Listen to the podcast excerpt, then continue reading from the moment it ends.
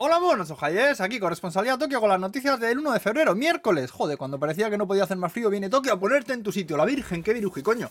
Bueno, que hoy es el día de la tele, porque hace 70 años desde que la NHK empezó a emitir, y desde entonces han dejado de sacar a señores comiendo y diciendo que está todo muy oisy, muy humay, muy bueno y tal, y a mostrencos con los pelos cardados cantando canciones de la misma calidad que varios de y haciendo coreografías absurdas, madre mía.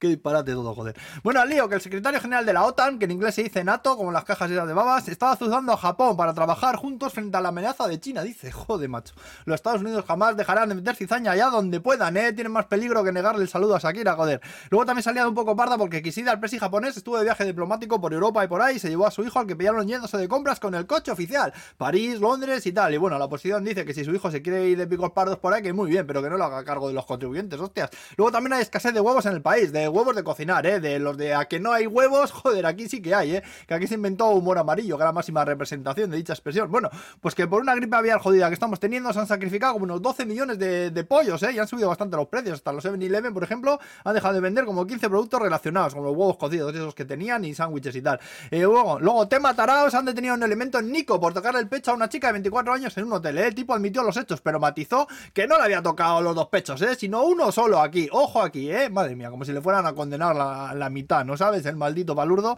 Luego otro premio Nobel también le detuvieron en Sapporo por romper la puerta de cristal del supermercado de una patada. Este también confirmó que le faltaba un duro para el kilo, ¿eh? Al declarar que lo hizo porque le dio rabia ir a comprar y que no tuviese lo que él quería, dice, joder. Hostia, macho, eh, yo todo esto son historias reales, ¿eh? Que luego me decís que me lo invento y son todas verdad, ¿eh? Y bueno, para acabar, hablaros de unos vídeos que se han hecho virales que son realmente asquerosos, ¿eh? Y que le han dado, es que le ha dado a la chavalada por ir a los kaiten sushi, los restaurantes estos de sushi con las cintas transportadoras, ¿sabéis, no? Bueno, pues ahí se graban chupando las botellas de salsa de soja, chupándose el dedo, después tocando el sushi que va pasando por la cinta ahí para los clientes, o incluso echándoles ahí un chorretón de wasabi por debajo, o escupiendo en el polvo del té Hay muchos vídeos circulando por ahí. En la descripción del informativo de YouTube os pongo el enlace por si tenéis curiosidad, que yo digo que son bastante asquerosos, ¿eh? Y bueno, en casos así es que debería ser legal e incluso debería estar premiado darles un par de hostias a estos gilipollas, joder. Y bueno, pues aquí nos vamos a quedar hoy ya, que vaya bien el miércoles, Agur, pues.